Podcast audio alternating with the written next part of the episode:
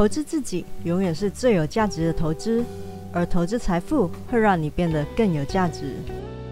大家好，这里是财富自由的路上，定期为大家带来理财观念与投资知识。我是 Felicia。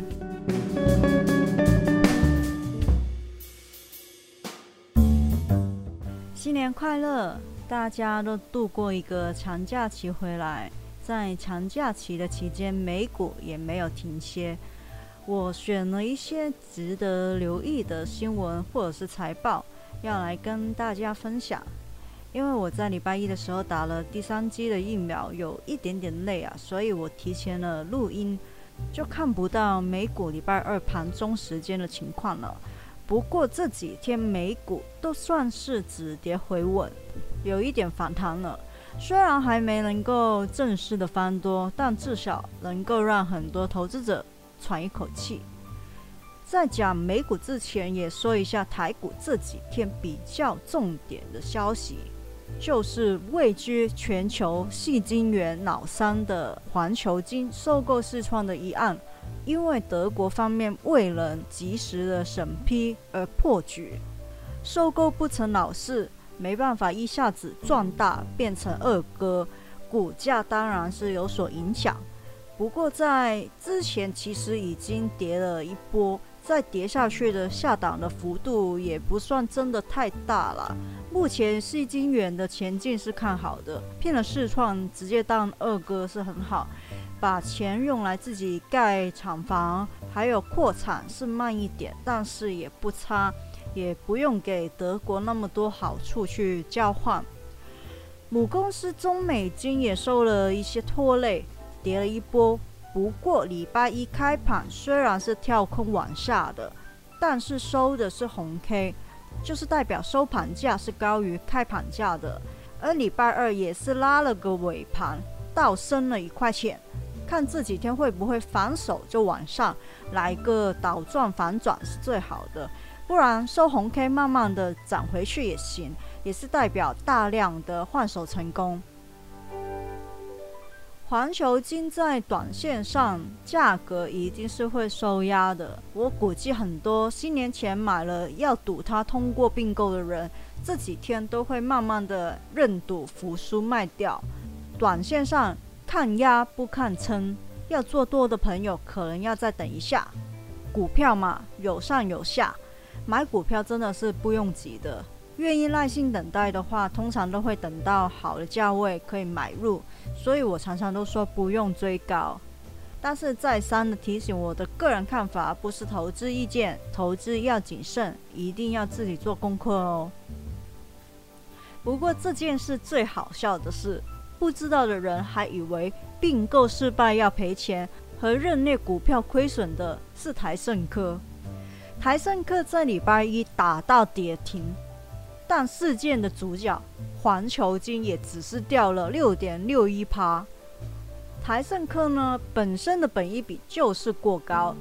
对手用一千亿的台币要增建厂房，虽然代表产业的需求是很强劲，但还是会对它不利。环球金的产能最快是二零二三年可以开出，到二零二三年会不会是供过于求还不知道。到时候环球金会不会靠着自身的扩产当上二个也说不定。台盛科礼拜二收盘又跌了五点一二趴，又是比环球金跌的更多。所以说投资的时候还是要多少留意一下基本面的状况了。虽然有一些朋友可能只是做很短线，只是看技术面。如果你有同时去留意基本面的状况，其实也是可以避免很多的亏损的。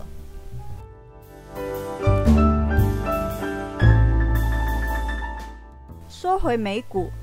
首先，Google 宣布预计会在年中进行股票的分割，比例是一比二十，应该很多人都在等着这一天。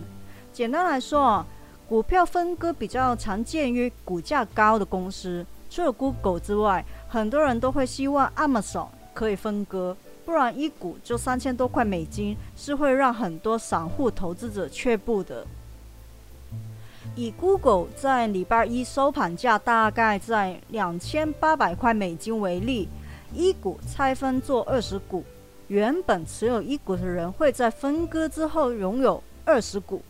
但每一股的价值就会变成一百四十块的美金。也就是说，虽然股份是变多了，但是总价值是不会改变的。分割对市值是没有影响的，但是股价变小会吸引到更多人交易买卖，流通在外的股票变多，长期来说通常都是正向的发展的。Google 在上一季度的实体通路零售额是下跌的。不过，在网络业务的广告收入有六百一十二点四亿美元，年增是三十三趴，算是拉上补下，不过不是的表现。个人看好前景的成长股 Unity，最近股价是受到市场要挤掉成长股水分的影响，压力有点大。不过 Unity 很争气哦。连续几次都交出很亮眼的财报，不得不说，真的越来越有优质成长股的样子。营收超过了预期的六点八二趴，达到了三点一六亿美金，同比增长是四十三趴，而且二零二一年全年的营收增长有四十四趴，再次超越了去年度公司给的前瞻，是很优秀的成绩。这一次财报的前瞻，预计二零二二年第一季度的营收会落在三点一五亿到三点二亿的美金之间，同比增长预估落在三十四到三十六趴之间。二零二二年全年的预估营收有十四点八五亿到十五点零五亿美金，增长的预期也是落在三十四到三十六趴之间。超过了很多分析师的预期，显示公司对今年的营运非常的有信心。值得一提的是，根据过往的财报结果和前瞻看来，Unity 通常都是给很保守的前瞻，意味着实际的结果很可能会超出预期。而分析师普遍预期 Unity 会在二零二三年的年底或者是二零二四年实现盈利。这些都是 Unity 财报出来之后，在一堆成长股之中，股价逆势上涨的原因。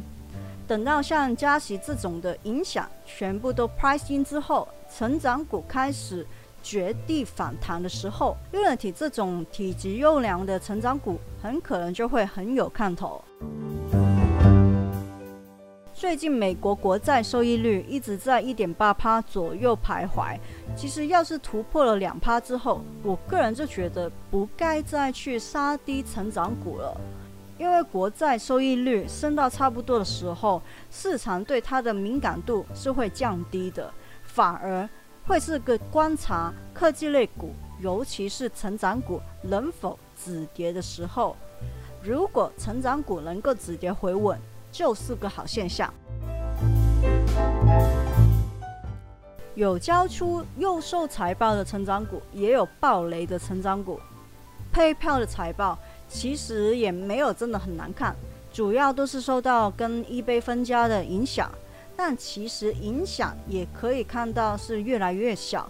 更大的问题是在于前瞻是给的比预期还要糟糕。虽然配票归咎于通膨的影响。预期今年下半年或者是明年通膨放缓之后，营收就会有好转，但是股价一开盘还是直接给你大跌超过二十帕。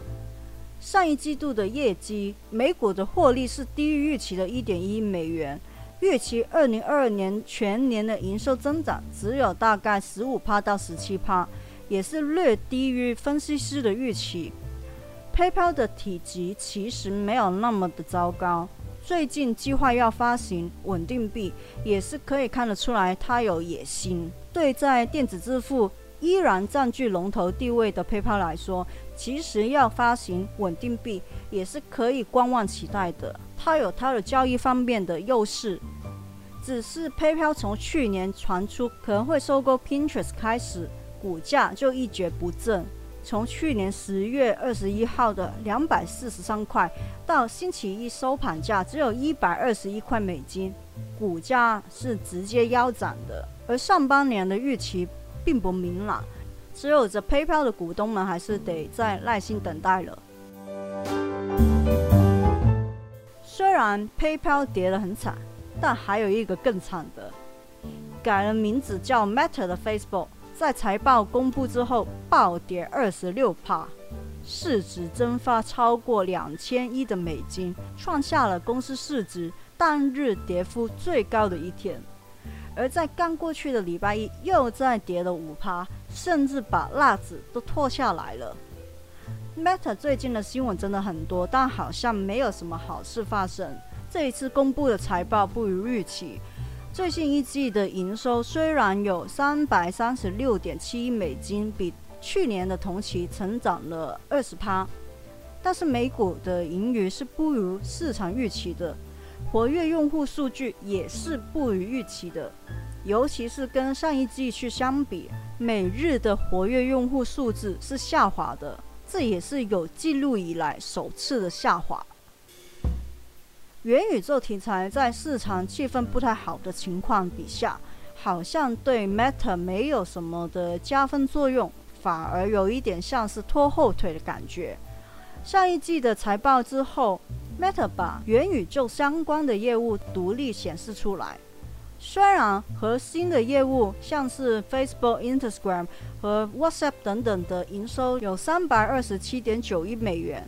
但是元宇宙方面的业务，像是头戴式的 VR 装置、视讯通话装置、Spark AR 平台等等。营收只有八点七七亿美元，仍然在亏损当中。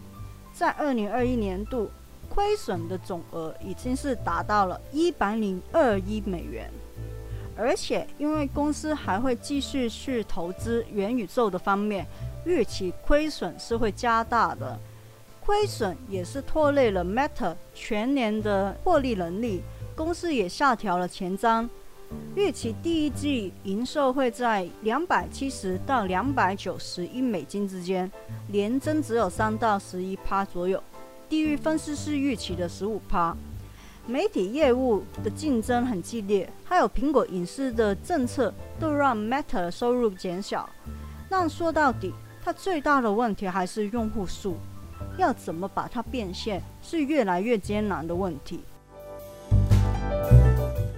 今天的节目内容就到这里，希望大家喜欢。喜欢的话，请订阅我的节目，赞好，分享给你的亲朋好友听听看。我是 Felicia，下次见哦，拜拜。本节目仅为作者本人自行搜集之资料，并不保证资料正确无误，亦不构成投资的意见或建议，或招揽投资该类基金。任何人收听本节目而欲从事投资行为，应自行考量本身财务状况、投资目标、经验、风险承受能力及理解相关基金、ETF 及产品的性质与风险，并应自行对所有责任负责。与本人无涉，基金并非存款，基金投资非属存款保险承保范围，投资人需自负盈亏。基金投资具投资风险，此一风险可能使本金发生亏损。其中可能之最大损失为全部信托本金，投资人应依其自行判断进行投资。投资人因不同时间进场，将有不同之投资绩效。或许之绩效亦不代表未来绩效之保证。有关个别投资产品的性质和风险资料，请参阅相关官方文件。